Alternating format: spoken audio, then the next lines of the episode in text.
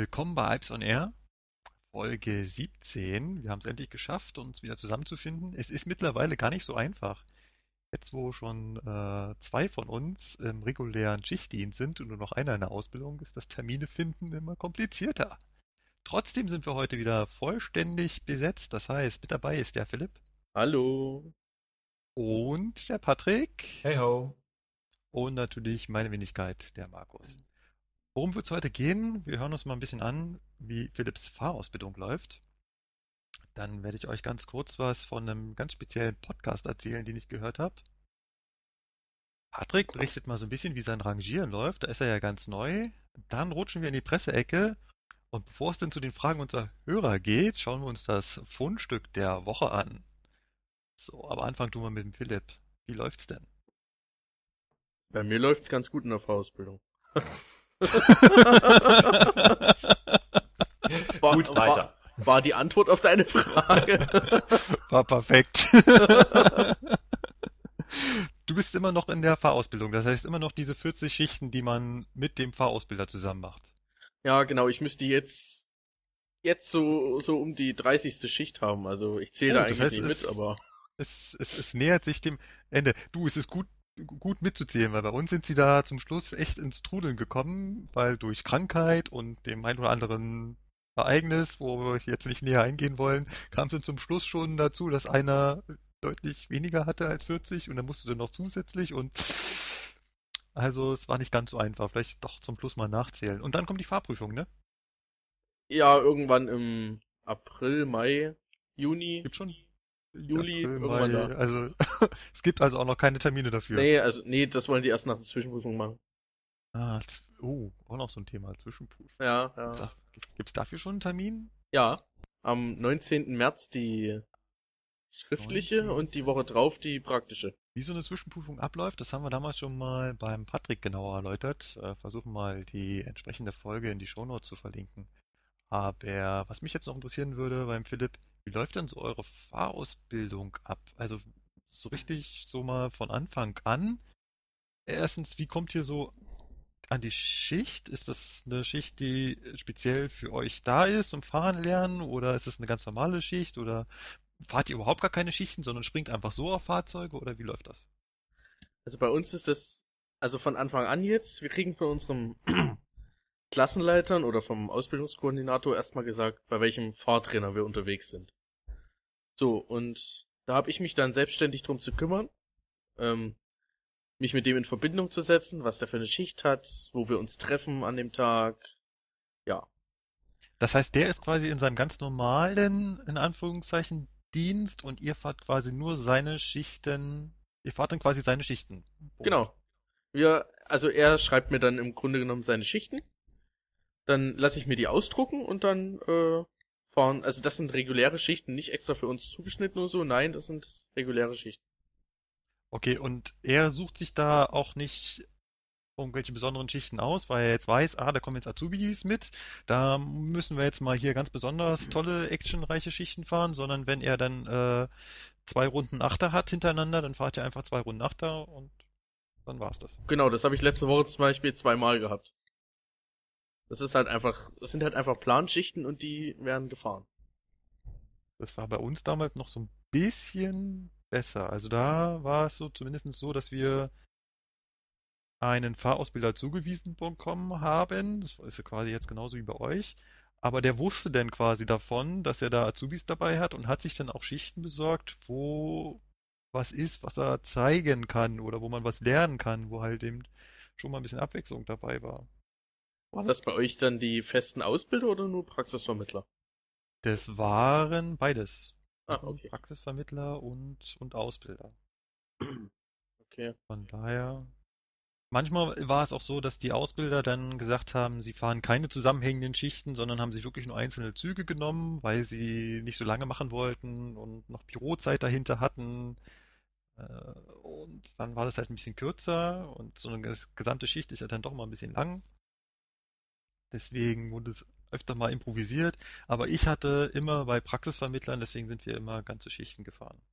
Ja, Und er hat auch immer, was heißt er hat auch immer, er hat auch immer wieder gefragt, ob wir uns dann irgendwas wünschen würden. Also irgendwas, was ihr euch unbedingt noch ansehen wollt. Da haben wir dann zum Beispiel zum Ende hin, wo ihr jetzt auch so langsam euch hinbewegt, dann gesagt hat, S7, S7, S7, S7.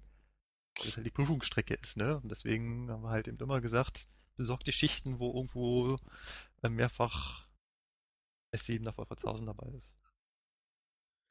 Ja, so könnte man, so könnte man das natürlich auch machen, ja.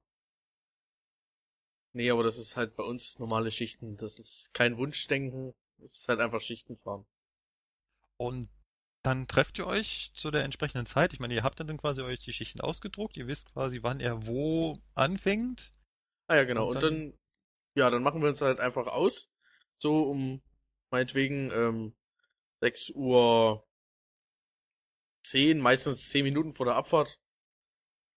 halt an dem Gleis, wo wir abfahren und dann äh, treffen wir uns da und dann geht's los.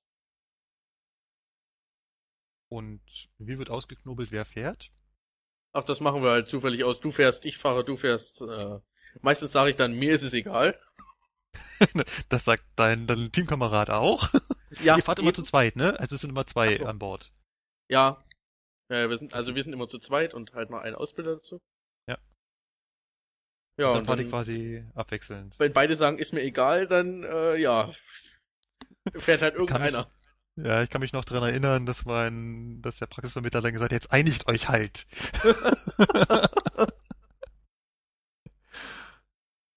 Ja, und dann halt immer abwechselnd. Einer hin, dann einer zurück, einer wieder hin, einer wieder zurück. So haben wir das auch gemacht. Dann haben wir irgendwann festgestellt, dass dadurch, dass wir das immer gleich gemacht haben, einer immer die Strecke nach Mammendorf kannte und der andere immer die Strecke zurück kannte. Das, haben, das hatten wir am Freitag, nee, am Donnerstag lustigerweise auch. Zweimal nach Tutzing. Und das erste Mal ist der Kollege hingefahren und ich wieder zurück. Ja. Und dann habe ich gesagt, gut, dann fahre ich jetzt gleich wieder hin und du zurück. Ja, macht Sinn. Ist der gleiche Weg. Also haben wir das gleich so gemacht. Da müssen wir auf jeden Fall, muss man da zwischendurch mal für Abwechslung sorgen, wenn man das so macht. Ist halt wichtig, dass man da mit seinem Azubi-Kollegen auskommt, oder? Ich meine, du bist da quasi 40 Schichten zusammen mit ihm und dem Ausbilder und musst mit ihm klarkommen. Ja gut, mit ihm musst du sowieso klarkommen, aber wenn du mal mit deinem Gut, okay, mit deinem Fahrtrainer sollte man auch klarkommen, aber ich habe jetzt Das mittlerweile muss schon natürlich auch passen, ja, das ist richtig. ich habe jetzt mittlerweile schon sechs Fahrtrainer durch. Du hast aber einen hohen Verschleiß. das liegt nicht an mir. Was machst du mit denen? Äh, äh, das wüsste ich auch gern, dass ich die so verjage. Ja. Nein, das ist halt einfach, äh, die Personallage lässt sich nicht zu. Ja, es ist halt eben, wie das gerade passt, wird das wahrscheinlich irgendwie zugeordnet. Oder, oder man sieht, also man hört, mit dem Fahrtrainer hätte man fahren sollen und dann wird einem doch gesagt, ach nee, mit dem fährst du nicht. Mit deinem ursprünglichen Fahrtrainer fährt jetzt eine andere Gruppe. Da frage ich mich, hä?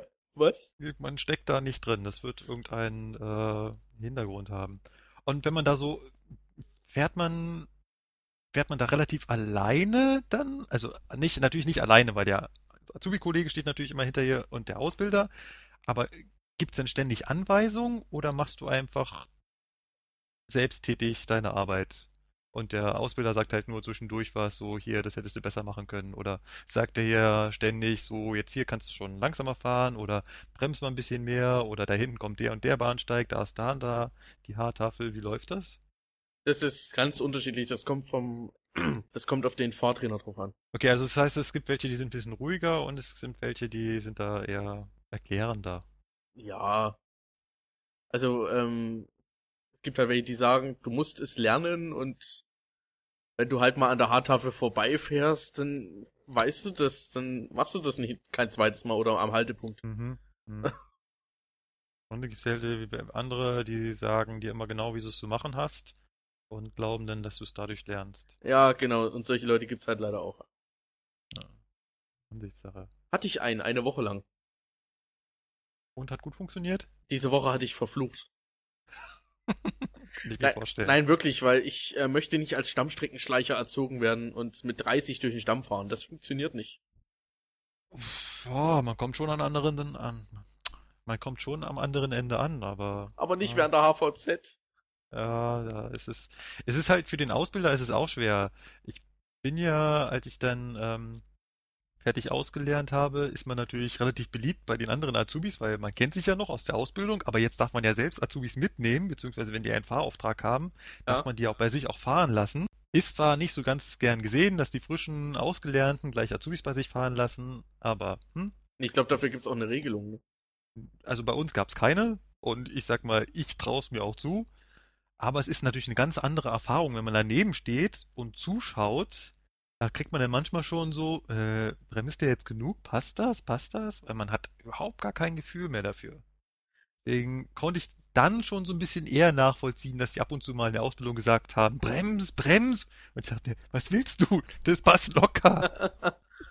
Ja, das äh, haben wir, das hatten wir auch gemerkt. Also wir hatten ja am zwischendurch dann immer mal mitfahren.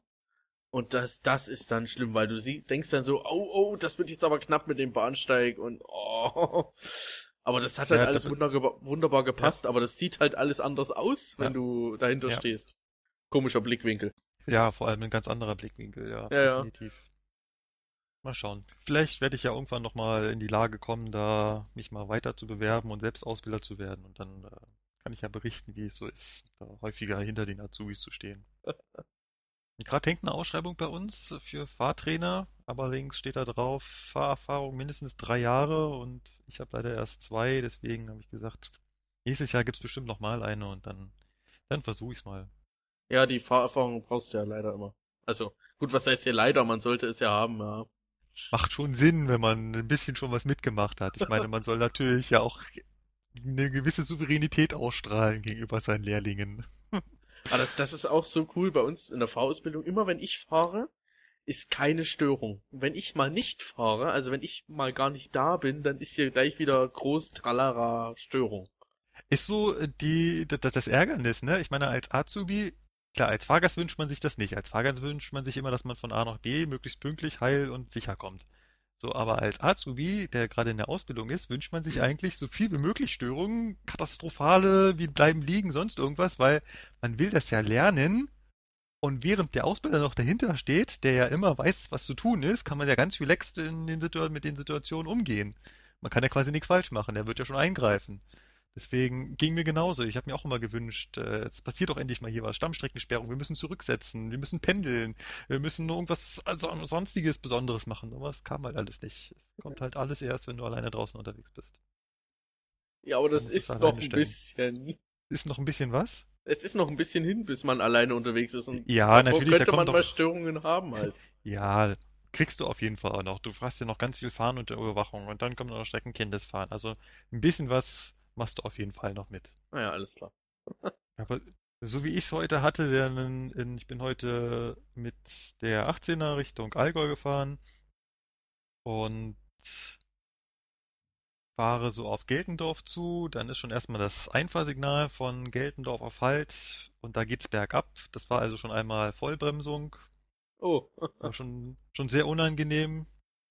Und dann äh, ist das dann umgesprungen, dann bin ich in den Bahnhof rein, da rief der Fahrdienstleiter an und sagte, du, Buchlohe, Stellwerksausfall, wir bleiben erstmal stehen, ganzen Motor abstellen, das dauert.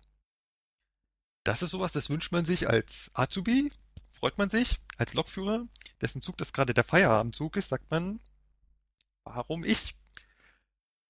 Ja, aber man muss halt dann auch alles, ne? Man muss dann wissen, okay, jetzt muss ich die Lok sichern, dann Heizung aus, dann äh, Fahrdiesel aus, dann wissen, ganz vor allem wissen, wen du informieren musst und sowas alles gehört dann auch natürlich zu deinem Job hinzu.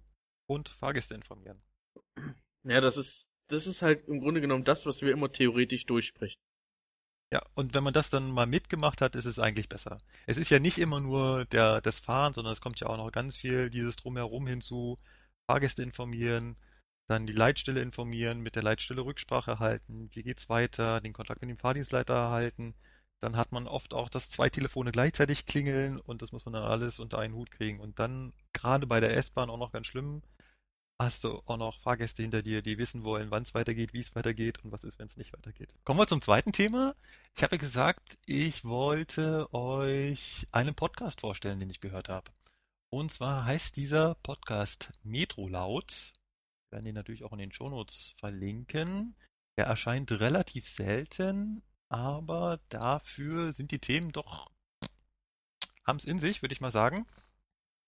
Eines dieser Themen war Graffiti an Zügen. Ihr erinnert euch vielleicht, wir haben in unserer Weihnachtsfolge auch darüber berichtet, so ein bisschen die Ansicht der Eisenbahner, beziehungsweise der jungen Eisenbahner auf dieses Thema. Metrolaut hat das ganz anders gemacht. Sie haben sich einen Sprayer eingeladen, der zweieinhalb Stunden lang interviewt wird und darüber berichtet. Und es ist, naja, etwas speziell, dieser Podcast, beziehungsweise dieser Mensch, der da berichtet, weil ah, man fällt da sehr, sehr stark vom Glauben ab. Dieser Mensch hat einfach jeglichen Bezug von Recht und Unrecht verloren. Und so nach einer halben Stunde, während er dann erzählt, dass Scheiben einschlagen für ihn auch eine Art von Kunst ist, es kommt immer nur darauf an, wie man es macht, da war ich dann schon kurz vorm Abschalten. Nichtsdestotrotz ist der Einblick in diesen Menschen ganz interessant und es ist vor allem auch sehr, sehr interessant, dass er ganz viel erzählt, was halt noch so alles drumherum passiert und was da zu Graffiti dazugehört dass ja zum Beispiel diese Text, die man überall sieht, also wo einfach nur so ein Schriftzug ist mit, ja. mit, mit, mit Marker oder so dran gemalt, dass man das ja auch nicht abtun kann, als das ist nur Schund, sondern wenn man die großen Graffitis toll findet und sagt, die sehen schön aus, dann muss man ja auch den Weg dorthin ähm, quasi akzeptieren. Und nicht jeder fängt als Meister an. Gibt es halt auch ganz viele, die langsam anfangen oder klein anfangen und das sind dann diese Texte, so die ersten Versuche. Und was er auch erzählt ist, was wir auch in unserem Podcast angesprochen haben, dass die sich sehr mit dem Betriebsablauf der Eisenbahn beschäftigen, also mit den Zügen, die sie bemalen werden. Er hat also erzählt, dass er wochenlang Züge beobachtet, nur um die Umläufe kennenzulernen, um zu wissen, wann welcher Zug wo ist und wo man am besten bemalen kann, damit er dann lang genug rumfährt. Ich kann diesen Podcast nur empfehlen. Er ist anstrengend und man fällt da wirklich vom Glauben ab. Man kriegt da richtig, richtig Aggression, wenn er erzählt, dass er äh, Handys klaut und Laptops klaut und die vertickt, um sein in Anführungszeichen Hobby zu finanzieren. Aber es ist auf der anderen Seite auch ein unheimlich interessanter Einblick. Wir verlinken ihn. Ich kann es wirklich nur empfehlen. Was hoffentlich auch interessant ist, aber davon wird uns Patrick jetzt näher berichten, ist die Arbeit als Rangierer in Hannover. Äh, ja. Klang ja jetzt irgendwie nicht so. Klang nicht so überzeugend. Das äh, würde ich so nicht sagen. Nein, also ich bin eigentlich ganz froh über das, was ich mache. Derzeit bin ich Rangierbegleiter, denn ich habe ja, wie ihr vielleicht wisst, die Ausbildung auf die bei uns benutzte Baureihe 363. Das ist so eine kleine Rangierlok, eine Diesellok zum Rangieren. Die habe ich nicht und solange ich die nicht habe, bin ich jetzt erstmal nur Rangierbegleiter. Und da war ich jetzt die letzten Tage vor allem in Hildesheim tätig. Also nicht in Hannover selbst am Hauptbahnhof, sondern in Hildesheim. Doch auch. Also man fängt in Hannover an, muss dann erstmal die Züge von den Heizanlagen abmachen. Die werden dort örtlich mit Strom versorgt, dass die in der Nacht beheizt sind, dass die nicht auskühlen, dass die Klimaanlagen laufen.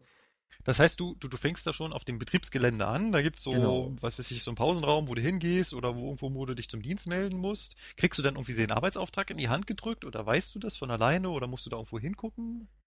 Also es ist so, es gibt bei uns einen Rangiermeister oder Rangieraufsicht genannt.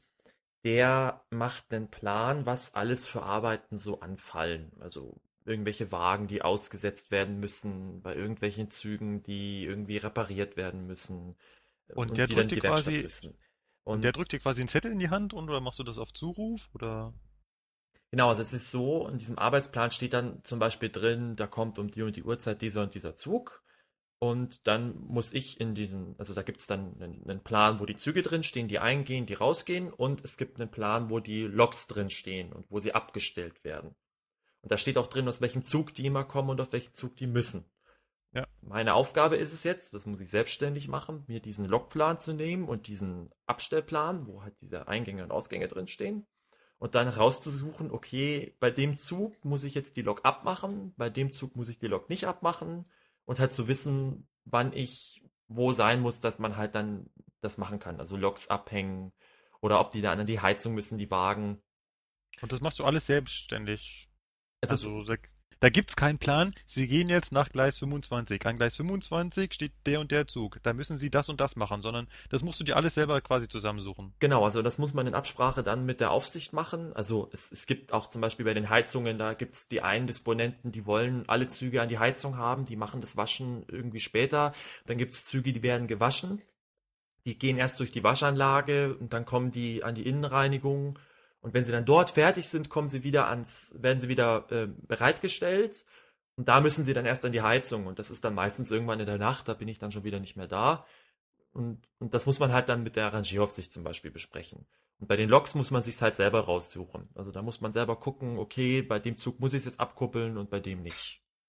Ah ja. Und was hat es jetzt mit Hildesheim auf sich? Also bisher waren wir nur in Hannover. Genau, also man fängt in Hannover an, macht das so zwei Stunden dann fährt man mit einer der Rangierloks hoch zum Hauptbahnhof, da wird man hochgebracht. Die fährt dann nur für dich oder? Die bringt mich mit hoch. Die hat dort auch eine Aufgabe. Und zwar, ah, okay. das kommt jetzt, das ist jetzt so, ja, so aufbauend. Also die Lok kommt mit mir hoch. Ich hole mir dann einen Luftbremskopf und ein äh, Funkgerät für Hildesheim.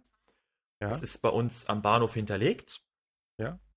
Und dann ist es so, da kommt dann der Nachtzug, das ist, also der Nachtzug aus Hamburg kommt mit dem Autozug, das ist, ähm, ich weiß nicht, welche Nummer er hat. Ah, doch. 487. 487, genau. Philipp, du bist ja mitgefahren.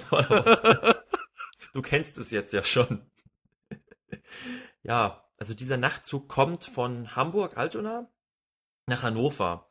Und dieser Zug hat einen Intercity-Wagen dabei, der in Hannover endet dieser Wagen wird dann von der Rangierlok und mir abgehängt.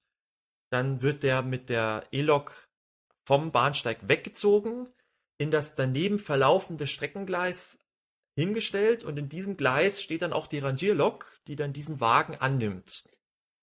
Und fährt. Und dann musst du es auch wieder umhängen. Genau. Also die kommt dann mit ihrer Rangierkupplung, fährt den dann drauf und ich muss hinten dann die E-Lok, die da ja noch dranhängt, dann abhängen. Ja. Ist das so bei der, ist das bei der Rangilog so eine automatische Kupplung? Ja, das ist eine automatische Kupplung. Das heißt, der muss nur auf den, auf den Wagen drauffahren, dann kuppelt die und du musst dann nur noch die, die, für die Bremsluft, also für die Hauptluftleitung, die, ähm, die musst du einfach nur verbinden. Ja, das finde ich unheimlich cool. Ja.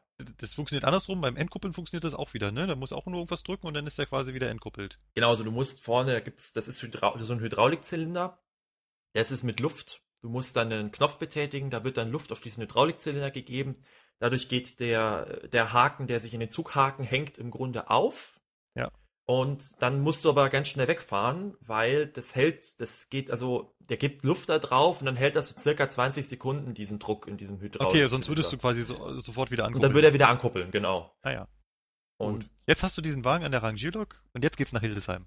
Genau, jetzt ist der Wagen an der Rangierlok. Ich hänge dann die Lok wieder an den restlichen Wagenpark dran, weil die muss ja dann weiter nach Hildesheim den Zug fahren. Ja. Und dann geht's mit der Nachtzug dann nach Hildesheim. Also mit dem Nachtzug? Genau, also ich fahre mit diesem Nachtzug dann auch mit. Ich setze mich vorne rein auf den Führerstand, neben den Kollegen Lokführer, der dann auch in Hannover Dienstbeginn hat. Und dann fährt der mich nach Hildesheim. Und dann arbeitest du quasi in Hildesheim weiter und dann gibt es wieder, dass du da umrangieren musst, da kommt ein Zug an, Wagen weghängen und so weiter. Genau, und in Hildesheim ist es dann so, da kommt dann ähm, der Hamburger Zug und dann kommt noch der Berliner Zug und dann muss der aus Hamburg kommende Zug mit äh, der Lok dann an den Berliner Zug dran und der Berliner und der Hamburger Zug müssen dann wieder ähm, an den äh, an die Autos von Hamburg dran.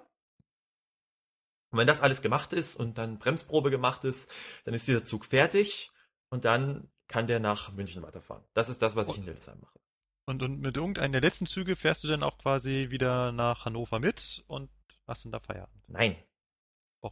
Weil das nicht geht. Weil der letzte Zug, der nach Hannover fährt, der ist um kurz vor eins und danach ist auf der Strecke Richtung Hannover zumindest auf der einen Streckenruhe und auf der anderen fährt nichts mehr. Deswegen gibt es da keinen Zug. Das heißt, ich muss dort warten auf den Gegenzug aus München, der dann um kurz vor fünf in Hildesheim ankommt und den auseinanderhängen wieder. Also da gibt's ja auch einen Hamburger und einen Berliner Zugteil und ja. den Berliner und den Hamburger Zugteil, den muss ich dann voneinander trennen. Dann steige ich in den Hamburger Zugteil ein und fahre mit dem nach Hannover und habe dann Feierabend. Das klingt, das klingt aufregend, ganz ehrlich. Patrick, mhm. Das finde ich echt nicht schlecht. Aber Patrick, nochmal Action. Noch mal eine Frage dazu, und zwar, äh, gibt es da eigentlich irgendwie Regelungen dazu, wie sanft oder wie weich, wie weich man kuppeln muss? Weil als ich da letztens runtergefahren bin nach München mit dem Nachtzug, ich habe da überhaupt nichts gemerkt. wenn, wenn du jetzt erzählst, wie viel Aufwand da ist, das ist, äh, das hätte ich nie gedacht, erstmal, dass es dahinter steckt. Und zweitens, also wirklich, ich habe überhaupt nichts gemerkt. Also diese ganze Rangiererei dauert insgesamt eine halbe Stunde, wenn der Berliner Zug dann da ist. Du musst ja, ja erstmal von Berliner Zug die Lok abhängen, die geht dann in den Hauptbahnhof nach Hildesheim, parkt dort und kommt in der Früh in den Berliner Zugteil wieder dran. Also auch der Lokführer muss genauso wie ich warten, bis dann der, ja, bis der Berliner Zug wieder da ist. Ne? Ja, und das dauert insgesamt so eine halbe Stunde, bis du das fertig hast. Es ist auch so geplant, dass der Zug um 0 Uhr 30 ankommt und um 0 Uhr 54 wieder abfährt. Es hört sich viel Zeit an, ist es aber nicht. Es ist schon, du musst dich ziemlich beeilen, dass du das schaffst. Denn du rangierst dort mit, ja, bis zu zwölf Wagen, die du dann zusammengekuppelt hast. Du hast dann vorne als Rangierer den Luftbremskopf, der Lokführer ist hinten, du hast ihn am Telefon und sagst ihm, wie weit er fahren muss. Und ja, die meisten Lokführer beim Fernverkehr, die fahren auch sehr, sehr sanft. Das heißt, die fahren auch wirklich sehr, sehr sanft auf diese anderen Wagen drauf und dadurch merkst du das dann auch nicht. Also dieses Blindkuppeln, das finde ich echt schon, das ich, sehe ich auch jedes Mal in Augsburg, wenn da der Königssee äh, entkuppelt und gekuppelt wird und der Lokführer quasi am ganz anderen Ende ist und nur auf das, also nur auf die Ansagen des äh, Rangierbegleiters hört und damit kuppelt, das finde ich schon Herausforderung, finde ich. Es ist auch nicht einfach. Das ist auch sehr abhängig davon, welchen Lokführer du da hast. Es gibt nämlich die einen, denen sagst du, ja, ich habe noch zwei Wagenlängen und die fahren da mit 25 gefühlt. Und dann gibt's die, die sagst du zwei Wagenlängen, die fahren mit Schrittgeschwindigkeit. Das, das Thema hatten wir beim letzten Mal, ja, genau, wie ja, lang eben. die Länge ist. Es ist sehr unterschiedlich. Und ja, es ist auch so ein bisschen davon abhängig, also man kann da, ich kann das so nicht erklären. Also manchmal hat man da einen guten Tag und dann funktioniert's und dann hat man keinen so guten Tag und dann muss man ein bisschen aufpassen. Aber bisher ist es immer gut gegangen. Und aber nochmal zum Kuppeln. Ähm, ich finde vor allem, man kann das nicht mit den Triebzügen vergleichen. Also wenn ich jetzt 440 kuppel oder 423 kuppel, dann gibt es aber einen ganz ordentlichen Ruck, wenn man darauf fährt. Es liegt einfach daran, dass man diese automatischen Mittelpufferkupplungen oder auch Shaku genannt, da muss man schon mit ein bisschen Wucht drauf fahren, damit die auch ordentlich kuppeln. Wenn man so eine Schraubenkupplung hat, so mit Puffern, da kann man wirklich äh, Zentimeter genau ganz langsam raufrollen und dann ganz langsam aufdrücken. Das ist viel, viel, viel sanfter als bei diesen Triebzügen. Ja, aber auch das mit dem Aufdrücken hört sich immer so schön einfach an, ist es in der Realität aber gar nicht. Weil da gibt es nämlich das Problem, dass man da, ja, wenn man Pech hat, drückt der eine Kollege zu viel auf und dann fangen die Wagen, obwohl sie angebremst sind, das Rollen an. Dies sollte nicht passieren, das ist, das ist richtig. Ja. Dann stehst du so mit dem Telefon da, so, ja, drück mal auf, drück mal auf, oh nee, bleib stehen, bleib stehen, jetzt reicht, jetzt reicht, jetzt fangen wir schon das Rollen an und du gehst dann so, du stehst dann so zwischen den beiden Puffern und gehst dann schon so mit, ja. Das ist mir das auch schon ist, passiert. Äh, so sollte es nicht sein.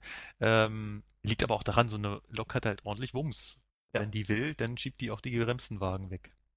Also das glaubt man immer gar nicht. Man denkt immer so, ja, diese Loks, das ist ja, aber die haben enorme Kräfte und wenn man dazwischen steht, man sieht das auch, diese Puffer, die werden richtig eingedrückt. Ja.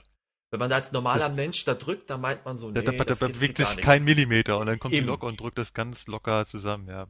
Das ist richtig das heftig. Wahnsinnige Kräfte, die da wirken.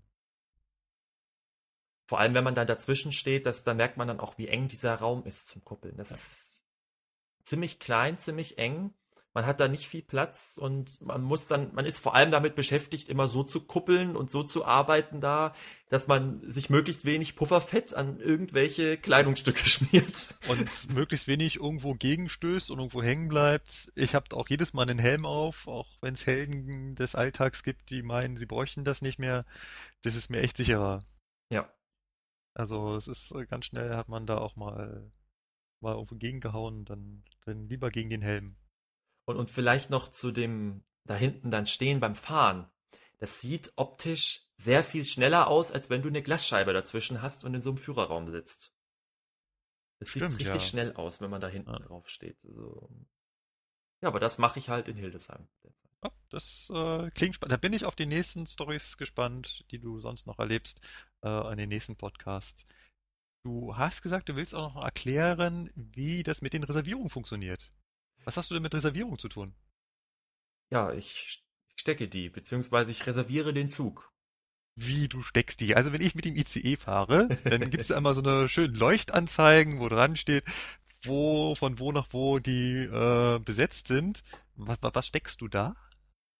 Da muss man nichts mehr stecken. Also wo, das ist jetzt so, es gibt die ICEs und auch viele Intercities, die haben diese wunderschönen Leuchtanzeigen, wo dann auch meistens, wenn man am Startbahnhof einsteigt, immer erstmal dran steht, ja, gegebenenfalls reserviert und man weiß dann gar nicht, wo eine Reservierung ist.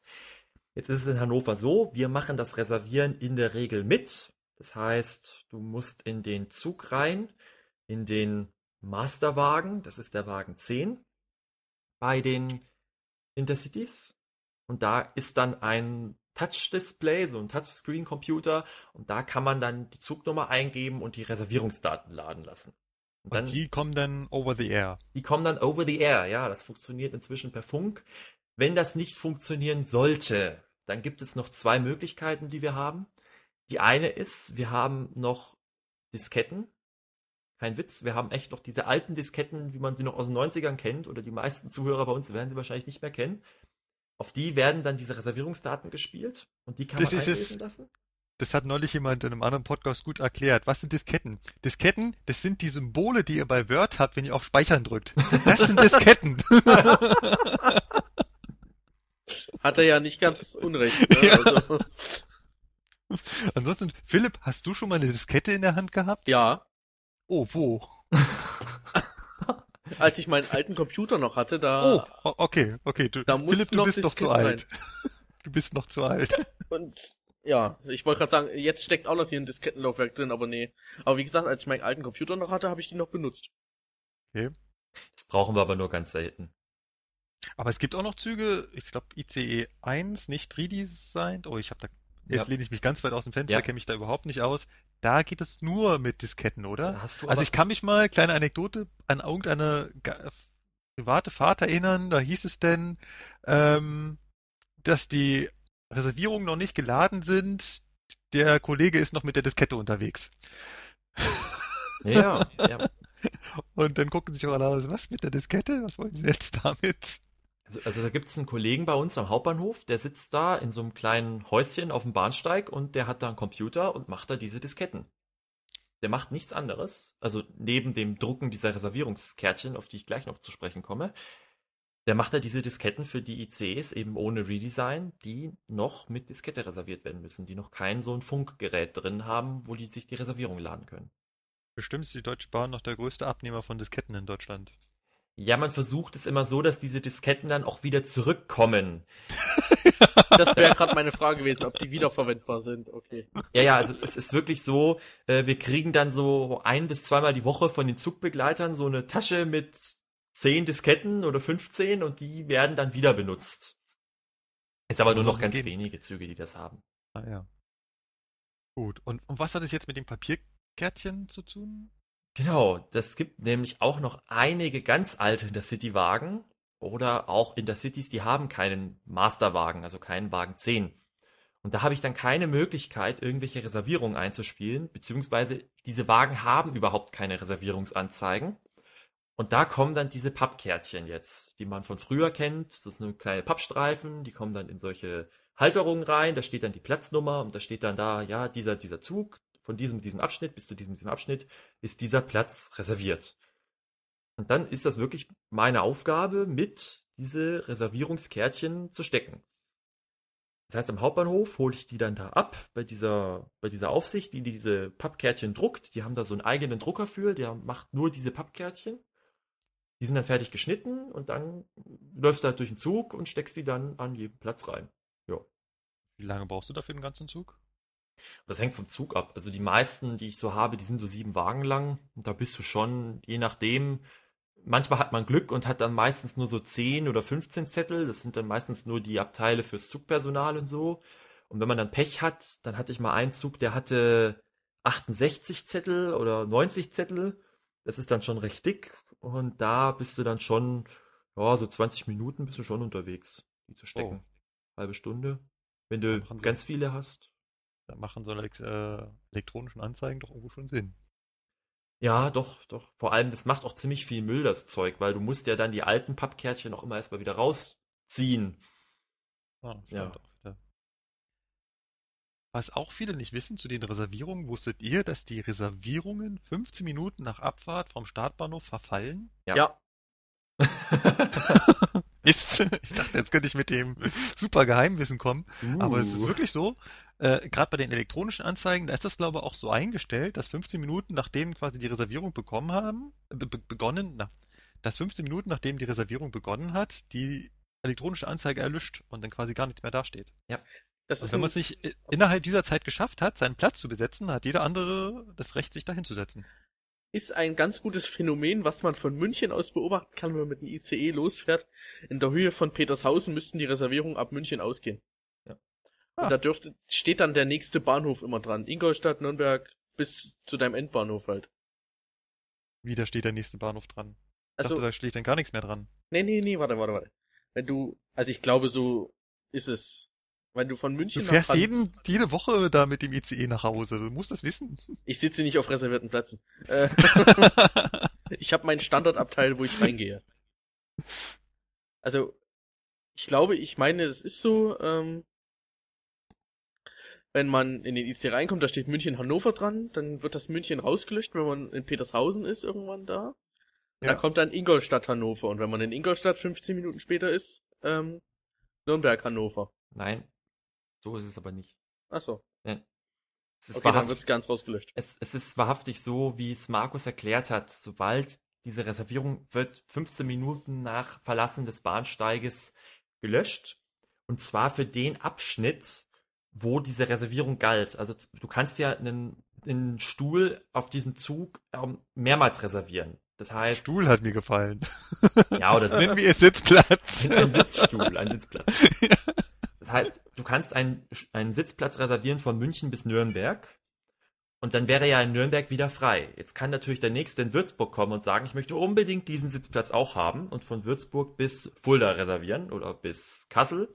Und dann würde die Anzeige, sobald du in München weggefahren bist, München-Nürnberg würde drin stehen und dann würde das München-Nürnberg weggehen, 15 Minuten nach Abfahrt in München und dann würde drin stehen Würzburg bis Ah, dann steht schon Also- automatisch gleich das Neue drin. Da steht dann gleich das Und- Neue drin, ja. Und wenn es keine Folgereservierung gibt, dann bleibt die Anzeige leer. Genau, dann bleibt sie leer.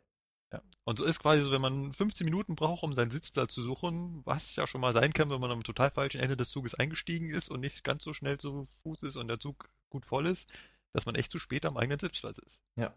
Und jetzt gibt's nämlich noch eine Spezialität, die auch, glaube ich, kein Mensch kennt. Und zwar, wenn man mal durch so einen Zug gegangen ist, dann wird man es vielleicht gesehen haben, da gibt es Sitzplätze, da steht gegebenenfalls freigeben. Das weiß ich, kann ich erklären. Das sind Expressreservi- Expressreservierungsplätze. Das heißt, Richtig. wenn du die Reservierung nicht Tage vorher machst, sondern nur ganz knapp vorher, es geht ja bis zu maximal zwei Stunden vorher, dann kannst du ja nicht mehr, du fährst ja, also du, Patrick, jetzt als Rangierer, fährst ja nicht mit dem Zug mit und steckst dann noch die Kärtchen hinterher rein, sondern da steht dann quasi deine Reservierung nicht dran und deswegen gibt es Plätze, die da steht dann gegebenenfalls reservieren dran. Das ist dann quasi für die Plätze, die express reserviert wurden, sprich nachdem der Zug schon losgefahren ist. Genau. Ja. Das gibt es Und- sogar manchmal auch in Intercities, da steht das sogar dran, dass das Express-Reservierungsplätze sind. Aber, Und dann gibt's noch Plätze, da steht Bahnkomfort dran. ja, Auch da kann man sich quasi hinsetzen, wenn man nicht reserviert hat, denn diese Plätze müssen nur an Kunden freigegeben werden, die was haben? eine Karte mit Bahnkomfortstatus. Und zwar, wenn diese Leute kommen und dir zeigen, ich habe eine Karte mit Bahnkomfort, dann wirst du zwar erstmal sagen, nein, ich möchte jetzt nicht gehen, dann wird dir aber der Zugbegleiter sagen, doch, sie müssen gehen. Denn diese Leute haben wahrhaftig Vorrang. Und dann gibt's noch eine Anzeige, und zwar an ganz speziellen Plätzen im ICE gibt es Plätze für ähm, Begleiter von Rollstühlen. Ja, das sind diese, da steht dann äh, Schwerbehinderte oder Kleinkindabteil zum Beispiel. Die kann man nicht reservieren, diese Plätze, außer man ist Familie. Das steht aber dann nicht dran bei diesen Kleinkindabteilen. Das ist die einzige Ausnahme, da sieht man es nicht. Und äh, die sind aber grundsätzlich für Familien reserviert. Das heißt, wenn eine Familie kommt und man sitzt drin, also meistens sind diese Dinger leer, deswegen setzen sich da auch gerne mal die meisten Leute auch mal, manche auch mal rein, weil wenn da keine Familie drin ist, darf man sich natürlich reinsetzen. Aber wenn eine Rollstuhlfahrer Familie genauso, kommt, wenn kein Rollstuhlfahrer da ist, kann ich mich natürlich auch auf den Begleitplatz setzen. genau, aber wenn natürlich eine Familie da ist oder ein Rollstuhlfahrer, dann habe ich natürlich die, ja, die berühmte A-Karte gezogen. Ne? Naja. Und dann noch kleiner Fun-Fact zum Schluss. Wie sieht es mit uns aus, mit uns Bahnpersonal? Wir haben grundsätzlich gar keinen Anspruch auf Reservierungen. Das heißt, wir können uns gerne einen Platz reservieren, ist aber vergebene Lebensmühe, denn diese Reservierung ist für uns im Grunde gar nicht gültig. Genau, deswegen, wenn ihr in einem Zug seid, der gerade extrem voll ist und ihr wollt euch, also ihr als Nicht-Bahnmitarbeiter und ihr wollt euch irgendwo hinsetzen und ihr findet einen Bahnmitarbeiter, der irgendwo in Uniform da sitzt, könnt ihr ihn mal dran erinnern, dass er da gar nicht sitzen darf. Steht auf unseren Fahrkarten, auf unseren Mitarbeitertickets auch immer drauf, dass Plätze an, äh, in, dass Plätze in vollen Zügen an Fahrgäste abgegeben werden sollen. Ja, bitte, bitte Plätze für Kunden freigeben. oder Ja, so. genau, genau. So, und jetzt kommt noch ein Hammer. Jetzt muss ich auch eine Sache euch fragen. Kennt ihr den Unterschied zwischen dem gegebenenfalls freigeben in groß geschrieben und das gegebenenfalls freigegeben in klein geschrieben? Das ist jetzt ein absoluter Insider. Nein, da. Was? Das Ja. gibt's groß und klein geschrieben? Wie Da jetzt? gibt es nämlich einen Unterschied, das glaubt man gar nicht. Und zwar, wenn das gegebenenfalls freigeben groß geschrieben ist, dann heißt das, das System hat die Reservierungen noch nicht eingespielt. Es hat welche, aber diese Reservierungen sind noch nicht angekommen. Deswegen steht das auf allen Sitzplätzen am Anfang. Wenn ihr in ICE reingeht, der in München losfährt, der ist am Anfang noch nicht, Fachjargon nennt man das gefisst, wo dann also dran steht ICE von München nach Hamburg, das steht dann noch alles nicht dran. Und dann, wenn der das gerade am Einlesen ist, dann steht da gegebenenfalls ge- freigeben in Großschrift. Das heißt, der lässt gerade diese Reservierungen, die sind aber noch nicht da, weil das wagenweise übertragen wird. Ja. Und sobald die dann da sind, werd die, werden die so ähm, in paar Zeitabständen eingespielt. Das geht dann Reihe für Reihe. Das dauert einen kurzen Moment, bis die alle da sind. Und solange das noch nicht drin ist, steht das in Großschrift da. Und wenn es dann in Kleinschrift da steht, dann ist das eben das mit diesen Expressreservierungen. Ah ja. Ah. Mensch, Das war jetzt, das ist dieses kleine, feine Unterschied. definitiv. Echt super interessant. Also, Ja. ähm, da habe ich jetzt persönlich auch eine Menge noch dazu gelernt. Ich hoffe, Patrick, du berichtest weiter von solchen Insider-Infos. Vielleicht noch etwas zu den Pappkärten, das habe ich noch ganz vergessen. Diese Oh, noch mehr ja, ja, ja, ja, die werden automatisiert gedruckt. Das heißt, da läuft der Computer und der druckt dann in einer bestimmten Uhrzeit, fängt er automatisch an, diese Karten zu drucken. Es wird dann in Frankfurt entschieden, welcher Drucker das druckt, ob das jetzt, es gibt nicht mehr so viele, es gibt nur noch einen in Hannover, einen in Frankfurt und das war's eigentlich im Grunde schon. Und ich glaube, in Hamburg gibt's noch einen. Und äh, das wird dann von denen entschieden, um wie viel Uhr der dann das drucken soll. Oder du kannst es auch selber nachträglich nochmal sagen, ja, das soll jetzt aber später oder früher oder so gedruckt werden. Ganz lustig eigentlich. Gut. Kommen wir zu unserer Presseecke. Auch in diesen Wochen, in den vergangenen Wochen, auch in den vergangenen Wochen gab es wieder Zeitungsartikel über die Eisenbahn. Und ganz speziell haben wir uns da einen rausgesucht über die S-Bahn München. Auch den werden wir in den Shownotes wieder verlinken. Er ist von der TZ und er titelt Peinlich, Doppelpunkt, falsche S-Bahn-Ansage an über 100 Tagen im Jahr. Als ich das gelesen habe, dachte ich mir schon, oh je, was haben Sie jetzt schon wieder verbrochen? Sagen Sie die falschen Stationen an der falschen Stelle an. Oder was ist da los? Nein, es ist viel simpler. Worüber wird in diesem ähm, Zeitungsartikel berichtet? Und zwar geht es um Anschlussansagen. Es gibt also im S-Bahn-Netz der S-Bahn München Anschlüsse, die gibt es nicht immer. Zum Beispiel nicht am Wochenende. So der Fall bei uns in Deisenhofen. Jeder, der jetzt nicht aus München ist, kann ja vielleicht den S-Bahn-Plan raussuchen und Deisenhofen suchen. Dort fährt die S3 und wochentags fährt er, früher war es die S, helft mir kurz, die S27 Genau, ja. oder war es die S20? S20. Nein. Nein, die 27. ist 27. Die S20 ist ja die Linie von Quasi nach Pasing Hörigenskreuz. nach Höriges. Nee, die fuhr aber früher auch eine Zeit lang nach Deisenhofen. Da hast du recht, die fuhr, Markus, fuhr, genau. Genau, ja. die fuhr, fuhr auch nach Deisenhofen. Mhm. Auf jeden Fall, jetzt wird, fährt die S20 nur noch nach Höritzkreuz, wie wir es gerade festgestellt haben. Und mittlerweile fährt die Privatbahn, der Meridian, ähm, die alte S20, sprich an Deisenhofen vorbei. Und die fährt halt nur, also der Meridian fährt nur wochentags und nicht am Wochenende.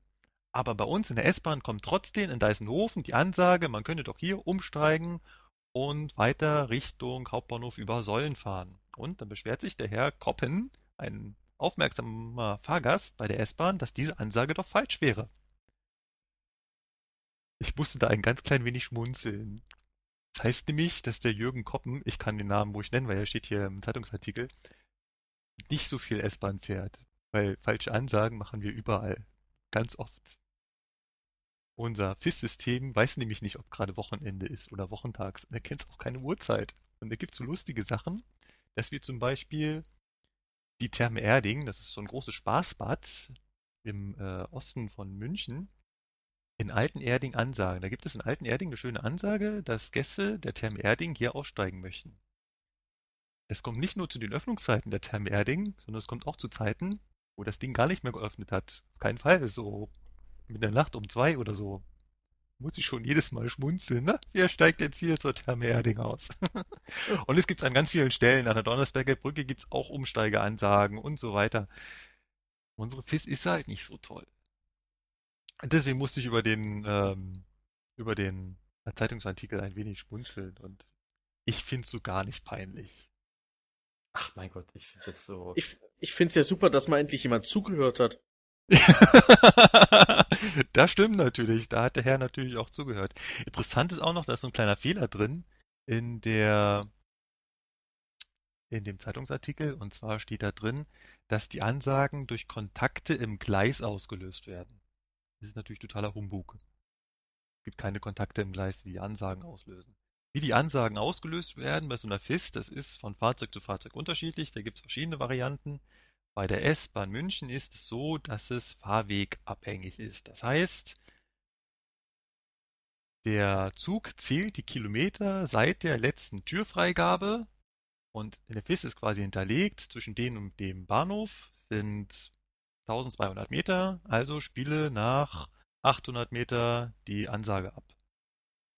Im nächsten Bahnhof, der ist halt eben 3000 Meter auseinander, dann ist also hinterlegt, spiele nach 2000 Meter die Ansage ab. Ganz simpel, ohne Kontakte. Gibt ein bisschen kompliziertere Systeme. Zum Beispiel bei mir beim 440 ist das noch so ein bisschen an ein GPS gekoppelt. Ich kann allerdings nicht ganz genau erklären, wie es funktioniert, denn er spielt auch die total falschen Ansagen an die total falschen Orten ab. Wann er da genau auf das GPS zurückgreift und wann nicht, kann ich nicht genau erklären. Auf jeden Fall hängt da ein GPS hinten dran. Auch bei Dostos ist ähm, ein GPS dahinter, aber auch da weiß ich nicht so hundertprozentig, wie das funktioniert. Bei der S-Bahn kenne ich es ganz gut, da ist es wirklich nur der zurückgelegte Fahrweg. Im Fernverkehr übrigens auch diese Anzeigen in den ICs oder in den Cities, die sind nicht per GPS, sondern auch per Zählen. Die haben auch, zählen auch die Kilometer und schalten dann nach einer bestimmten Zeit um. Man kann es aber bei dem Fernverkehr im Gegensatz zu Regio auch immer wieder zurückschalten. Der Zugchef hat in seinem Abteil ein kleines Display, wo er immer sieht, was aktuell auf diesen Geräten dann angezeigt wird und kann dann auch immer einstellen, was da jetzt, also dass jetzt zum Beispiel der nächste Halt in Kürze kommt, dann kommt diese Anzeige, ja, in Kürze erreichen wir und mit der Ausstiegsseite, das kann er dann da immer angeben und kann das auch immer wieder zurückstellen manuell. Also in den Dostos geht das auch, da kann man das auch zurückstellen. M440 kann ich es nicht zurückstellen, weil wie gesagt, da ist ja eine GPS dahinter. Hm. Ich kann sie auch nicht manuell auslösen oder sowas. Und im 423 bei der S-Bahn München, da kannst du es auch beliebig hin und her stellen und auslösen und nochmal ansagen und nochmal ansagen. Von daher. Ja, im Fernverkehr gibt es ja keine Ansagen, deswegen kann man so Stimmt, da müsst ihr, genau. müssen die Kollegen noch selber reden. Ich fand den Artikel lustig, weil er mehr verraten hat, als, äh, als drin stand. Wenn ihr mal aufmerksam durch das Netz der S bei München fahrt oder auch aufmerksam durch euer Netz äh, bei euch zu Hause, je nachdem, wo ihr wohnt, dann müsst ihr mal drauf achten. Es gibt auch bestimmt ganz viele Ansagen, die zu der Zeit an der Stelle vielleicht nicht so ganz passen. Von daher gar nicht peinlich. Und dann haben wir noch einen Zeitungsartikel. Ja. Patrick, da hattest du was dazu? Das war auch ein, finde ich, sehr interessanter Zeitungsartikel. Der war auch in der Hannoverschen Allgemeinen Zeitung drin. Da habe ich den nämlich gelesen.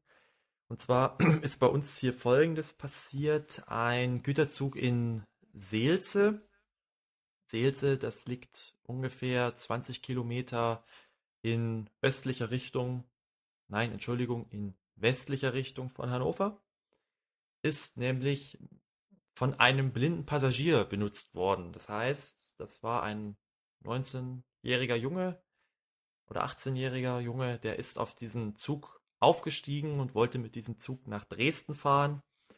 Und jetzt ist natürlich das Problem bei Güterzügen, die halten jetzt nicht unbedingt immer da, wo man sich das vorstellt. Und so hat dieser Zug in Dresden dann auch nicht gehalten. Und vor lauter Angst, wo er jetzt hinfahren könnte, hat der dann, dieser Mensch, die Polizei gerufen. Die haben dann Also unterwegs vom Handy. unterwegs vom Handy und die haben dann den Zug auch angehalten und ihn dann halt gleich mitgenommen. Also mal abgesehen, Ja. dass das sowieso eine total dämliche Idee ist, auf einen Güterzug aufzusteigen und damit äh, quer durchs Land fahren zu wollen. Das ist nämlich schweinekalt. Also mal abgesehen davon, dass es unheimlich gefährlich ist, weil da sind wenig Möglichkeiten, sich festzuhalten und so weiter. Wenn man da runterfällt, ist super lebensgefährlich. Aber was man auch total unterschätzt, ist halt die Schweinekälte. Du kannst da selbst im Hoch, sagen wir mal, 30 Grad drauf sein. Ich meine, der ist mit mindestens 80 km/h unterwegs, der Zug. Wenn man mal im Auto oder so die Hand raushält aus dem Fenster bei 80 km/h, die ist sofort kalt. Ja. Auch wenn es 30, 35 Grad im Schatten draußen sind. Und dann muss man sich vorstellen, da ist der ganze Körper die ganze Zeit dieser Zugluft ausgesetzt. Da gibt's keine Ecke, die windgeschützt ist. Man stellt sich das immer so vor, wie früher in den Westernzügen in den USA, wo die äh, Landstreicher in diesen geschlossenen Viehwagen sitzen und sich's gemütlich machen. Das haben wir nicht mehr. Wir haben Containerwagen, wir haben äh, Schüttgutwagen, wir haben LKW-Wagen oder wir haben auch äh, Flüssigkeitsbehälter äh, hinten drauf, aber so Stückgut haben wir nicht mehr. Da gibt's nichts mehr, wo man reinklettern kann. Ist keine, keine gute Idee. Aber man glaubt es kaum, es gibt viele, es gibt im Internet sogar Webseiten, die das propagieren. Dieses, dass man da äh, doch Güterzüge auch nutzen könnte, um weite Entfernungen zurückzulegen, wenn man zum Beispiel trampen will. Also dieses, was man sich sonst ja mit dem Daumen hinstellt und mit dem Auto äh, dann mitfährt und die propagieren zum Beispiel teilweise auch, ja, man kann dann zum Beispiel auch so einen Güterzug nutzen. Man darf sich halt nur nicht erwischen lassen. Ich habe einen Bericht gesehen in den öffentlichen, irgendeinem dritten Kanal. Da hat ein Reporter das in den USA begleitet. Zwei Jungs, die das mehr oder weniger als Hobby machen. Also die sind nicht arm, die haben, äh, haben eine Arbeit und verdienen Geld, machen das aber quasi als Hobby, quer durch die USA mit diesen Zügen da fahren. Und ähm, die begeben sich da auch in Lebensgefahr. Also ich fand es auch interessant, dass der Reporter da so mitgemacht hat. Aber auch die kennen sich au also die kennen sich aus. Ja. Sie haben da also stundenlang am Bahndamm gewartet und auf den richtigen Zug gewartet. Die sind nicht einfach auf irgendeinen aufgestiegen, wo sie jetzt meinten, dass der irgendwann mal in die Richtung fährt, sondern die haben auf einen ganz speziellen Zug gewartet, wo sie dann wussten, der fährt in die und die Richtung. Also die haben da schon ein bisschen Erfahrung und da sind die Wagen auch so ein bisschen anders. Die haben da so in ähm, so Art Containerwagen gesessen, aber da war halt zwischen Bordwand und Container Stirnseite genau so viel Platz, dass man da quasi genau dazwischen hocken konnte. Aber der Reporter hat gesagt, es war trotzdem Schweine, schweinekalt. Also die Ich Luft weiß greift da nicht. trotzdem rein. Das Ja, na, merkst du allein schon, merkst du allein schon beim Rangieren, wenn wir hier diesen, wir haben einen Kesselwagen, den wir immer zur Tankstelle fahren müssen und zurück. Und da fährst du mit 25 mal durch die Gegend und stehst vorne auf dieser Bühne. Ja. Und das ist so schweinekalt. Allein schon bei der kmh-Zahl, wenn es so 10 Grad draußen hat, da, da wird's richtig kalt. Und dann bei 80, das möchte ich mir nicht vorstellen. Das stelle ich mir ziemlich heftig vor. Und das über Stunden. Ja. Also Seel Also- zu Dresden, die Strecke brauchst du mit dem Güterzug ungefähr drei Stunden. Das ist nicht so schnell. Also wenn, wenn ihr kostengünstig irgendwo hinkommen wollt, dann nehmt den Anhalter. Oder Mitfahrzentrale, aber bitte keine Güterzüge. Oder meinetwegen auch Fernbus. Oder auch Fernbus, wenn es unbedingt sein muss. Habt ihr gelesen, dass die Bahn jetzt eine Fernbusoffensive startet und selbst wieder mehr Busse anbieten will? ja. Ja, ich habe das gelesen. Ich finde das so kurios. Als damals der Fernbusmarkt geöffnet wurde und das Gesetz gestrichen wurde, dass nur diese äh, Berlin-Linien zulässig wären, damals hat die Bahn gesagt, nein, darauf lassen sie sich gar nicht ein, da machen sie nicht mit. Sie behalten ihre drei Linien, die sie da haben, aber ansonsten, da können sich die anderen tot drum prügeln. Und jetzt sind sie, ja, jetzt machen wir doch mit, jetzt wollen wir auch, jetzt wollen wir auch. Weiß auch nicht. Finde ich persönlich nicht so gut. Tja. Zeiten ändern sich, ne? So halt. Zeiten ändern sich, ja, aber es ist, ich glaube, es ist ein Holzweg. Also der Markt ist so, so stark preislich umkämpft. Da sind auch schon ganz große Anbieter ausgestiegen. Große Anbieter pleite gegangen. Jetzt, ähm, Es gibt ja nur noch zwei im Grunde. Es soll jetzt ja wieder einen dritten geben. Ja. Es gibt jetzt ja im Grunde nur noch äh, mein Fernbus, Flixbus, die gehören ja zusammen. Und Ja. es gibt noch der andere, wie hieß der? Siehste, Das ist schon wieder so klein, dass man schon wieder vergessen hat. Man kennt eigentlich nur. mein Fern, gibt's noch meinen Fernbus? Ja, das ist ja mit Flixbus zusammen. Ja, Das ist eben, jetzt eine ja Firma. eins. Ach, ich dachte, ach so, ah, Ja. ah, mein Bus ist damals pleite gegangen, glaube ich. Dein Bus. Dein Ach, dein hieß Bus. es. Ja, Dein, nicht mein Bus, ja. dein Bus ist pleite gegangen. Mein Bus, dein Bus, Ja. ihr Bus, RCS-Bus, ist doch egal. ADAC Postbus hat auch noch ein paar Genau, die jetzt nur noch. Postbus sind, denn der ADAC ist ist ausgestiegen. ausgestiegen. Ja. Also es gibt einen unheimlichen Preiskampf da. Ähm, irgendein Experte im Radio meinte mal, um einen Fernbus von Berlin nach München kostendeckend zu betreiben, müsste das Ticket circa 50 Euro kosten. Und momentan kostet es vielleicht 10 oder so. Also Und selbst äh, 50 Euro sind schon gut. 50 Euro sind noch äh, deutlich günstiger als ein reguläres Ticket der Bahn kostet. Das ist Definitiv. richtig, aber, aber selbst das ist, also es gibt, es gibt andere Schätzungen, die gehen eher von 60, 70, 80 Euro aus. Also, man weiß es nicht so genau. Ja. Lassen wir die Fernbusse Fernbusse sein und kommen wir zum Fundstück der Woche. Mal gucken, wie lange wir es durchhalten. Ich habe diese Woche ein Fundstück. Ich habe für den nächsten Podcast auch schon ein Fundstück. Mal schauen, ob wir dann noch äh, weitere finden. Diesmal ist es etwas Besonderes. Das habe ich beim bei der Einstellung hier bei Regio bekommen. Und zwar ist es eine Konzernrichtlinie. Diese Konzernrichtlinie ist die Konzernrichtlinie 005.0101. Sagt euch beiden das was? Äh, nein. Nein. Nein. Ich weiß, dass es eine Konzernrichtlinie 001 gibt, in der irgendwie die Grundsätze äh, vom Unternehmen Deutsche Bahn oder so beschrieben sind. Keine Ahnung. Sind wir hier gar nicht so weit von entfernt? Ja. Konzernrichtlinie 005 hat den Titel Parken am Bahnhof. Was? Nein, ehrlich, oder? ja, ehrlich. Nein, wie geil ist das denn? Und zwar Untertitel Parkplätze für Beschäftigte bereitstellen. Bereitstellen auch noch. Oh je. Präambel, Grundsatz. Abschnitt 1. Oberstes Ziel des Unternehmens ist es, im Verkehr auf der Sch nee, nochmal. Oberstes Ziel des Unternehmens ist es, mehr Verkehr auf die Schiene zu bringen, sowie Dienstleister Nummer 1 in Deutschland zu werden. Ja? Abschnitt 2. Der Vorstand und der Gesamtbetriebsrat sind sich daher über die Bedeutung des Bereitstellens von ausreichend Parkraum für die Kunden der Eisenbahn in der unmittelbaren Nähe von Personenbahnhöfen einig. Ah, Es ist so toll. Das ist schön. Ja, ja. Da ist quasi schon am Anfang begründet, warum man keine Parkplätze für Mitarbeiter bereitstellen kann. Und, und, und so geht das dann weiter, dass dann. Ja, ja, ja, da, ich, ich, ich gebe zu, ich habe sie, glaube nicht so durchgelesen. Es sind äh, vier Seiten, aber es ist, äh, Gib es doch gibt mal, sogar, gib doch mal eine Kurzbeschreibung. Was, was ist denn gibt- noch drin? es gibt auch Vergabekriterien. Für Parkplätze für Mitarbeiter oder für Ja. Parkplätze äh, für Kunden?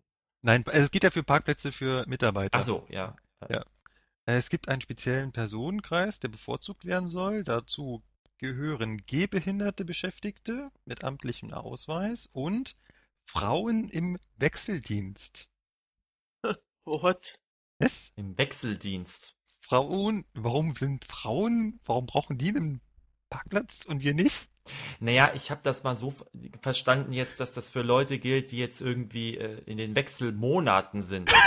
Also, kennt, um, kennt einer von euch Umstandsmode? Das ist ja das, diese Mode, Ja, die das ist immer, das, wenn man schwanger wird. Genau, und, und das äh, denke ich mal hier auch. Also Schwangeren diesen Platz anzubieten. Das macht ja Sinn. Das macht ja Sinn. Ja, aber da steht Frauen im Wechseldienst. Nicht in den Wechseljahren und auch nicht mit Umstandsmode. Okay. Ja, also diese, äh, es ist echt kurios, was wir für Vorschriften haben. Es gibt also auch eine Vorschrift zum Parkplätze für Beschäftigte bereitstellen und ganz toll fand ich halt die Einleitung. Oberstes Ziel des Unternehmens ist es, mehr Verkehr auf die Schiene zu bringen. Das hätte ich mal, das müsste man mal schreiben, als Sie jetzt hier getitelt haben, dass Sie die in einen Autozug einstellen und jetzt mit LKWs über die Autobahn fahren. Hätte man eigentlich mal den, ähm, den Geschäftsführer Herrn Grube schreiben müssen, schauen Sie mal bitte in Ihre Konzernrichtlinie 005, Präambel 1, Abschnitt 1, oberstes Ziel des Unternehmens. Da kann ich ja mal in der nächsten Folge was zu erzählen zum Autozug. Weil Zum- ich fahre ja oh. sehr häufig damit. Auch nächste Woche wieder zweimal. Da. Das, das finde ich toll. Ja. Teaser für die nächste Folge. Das zweite Fundstück der Woche und mehr Detail zum Autozug. Und warum es vielleicht durchaus auch sinnig ist, dieses Ding einzustellen. Oh, Ja, gut. macht euch auf was gefasst. Auf jeden Fall. Aber bevor wir diese Folge hier beenden, kommen natürlich noch die Hörerfragen. Der Hörer, ja, da muss ich ja noch wieder erzählen, mein Hörerservice, der Hörerservice. Ja, Ja, ihr könnt uns. Fragen stellen. Ihr könnt uns Fragen stellen bei Facebook. Ihr könnt uns Fragen stellen über YouTube in den Kommentaren zur Folge. Ihr könnt uns Fragen stellen auf unserer Webseite www.ipsonair.de. Dort gibt es auch eine Kommentarfunktion unter jeder Folge. Und ihr könnt uns eine Mail schreiben an, an nicht www, aber an mail.ipsonair.de. Ich sehe, du hast mittlerweile, ich sehe, du hast mittlerweile recherchiert, wie unsere E-Mail-Adresse ist. Ja, ich hab's mal geschafft während der Schicht, wenn ich mal ganz viel zu tun. Ich habe immer so viel zu tun, deswegen äh, habe ich mal Zeit gehabt. Ja, ihr mal gucken. Eine Frage hat uns bei YouTube erreicht unter Folge 16 und zwar war seine Frage, wie sieht die Bereitstellung in Köln aus? Ob wir wissen, wie das da abläuft. Ist man da mit einer Rangierlok unterwegs oder stellt man nur Fernverkehrszüge im Hauptbahnhof bereit?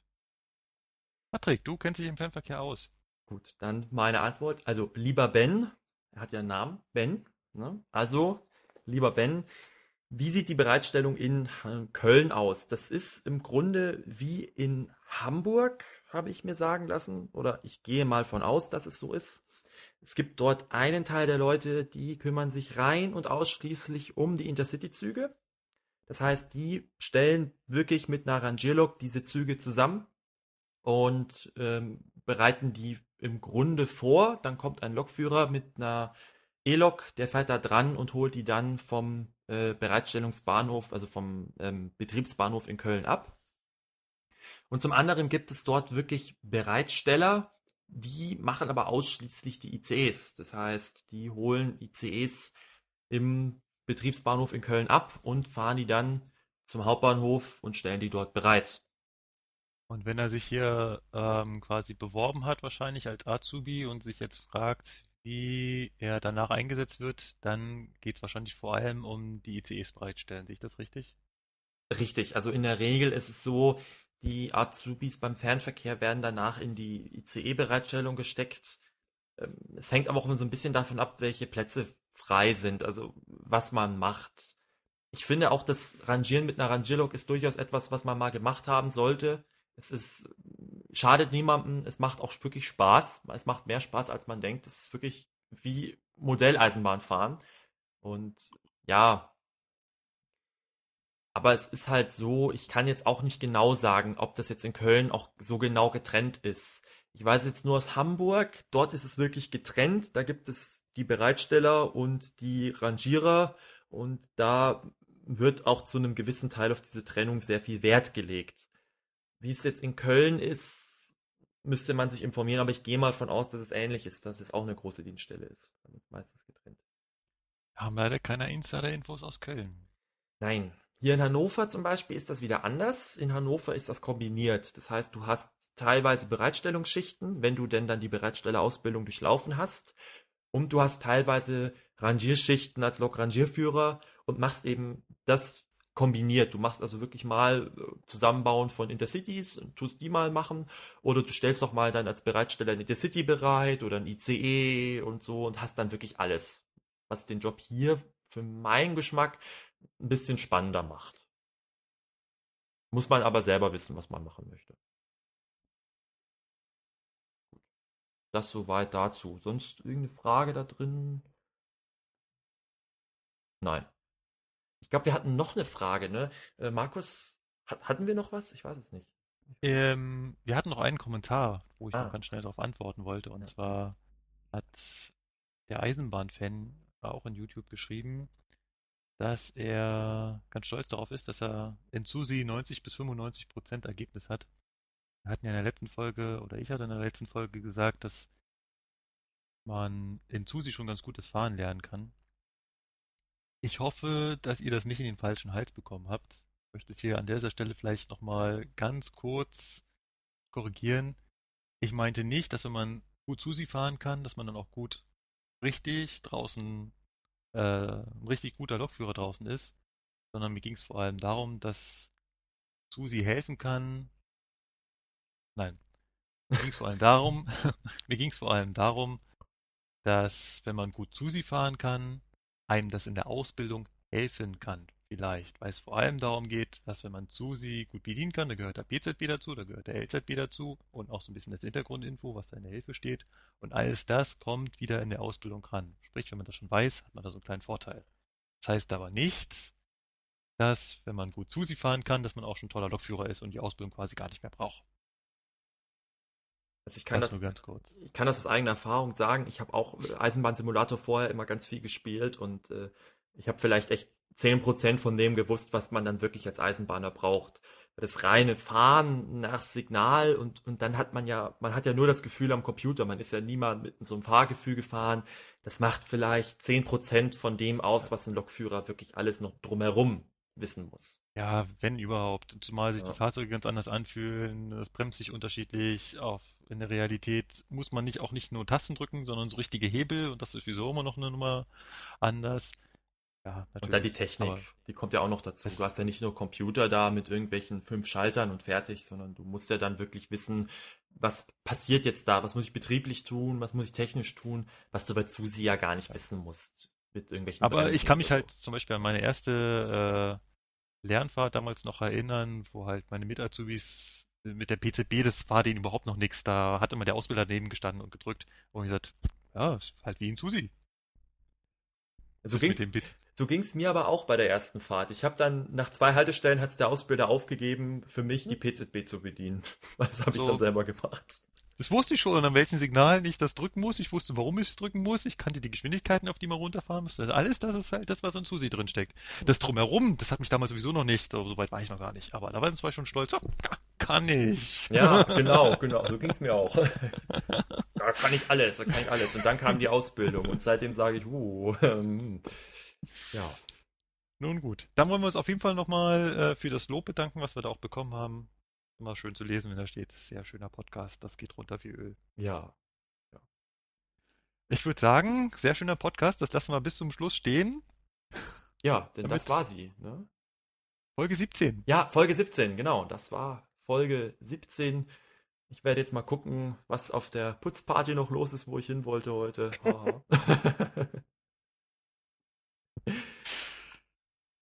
Bis zum nächsten Mal. Macht's Genau. gut. Macht's gut. Bis dann. Tschüss. Ciao.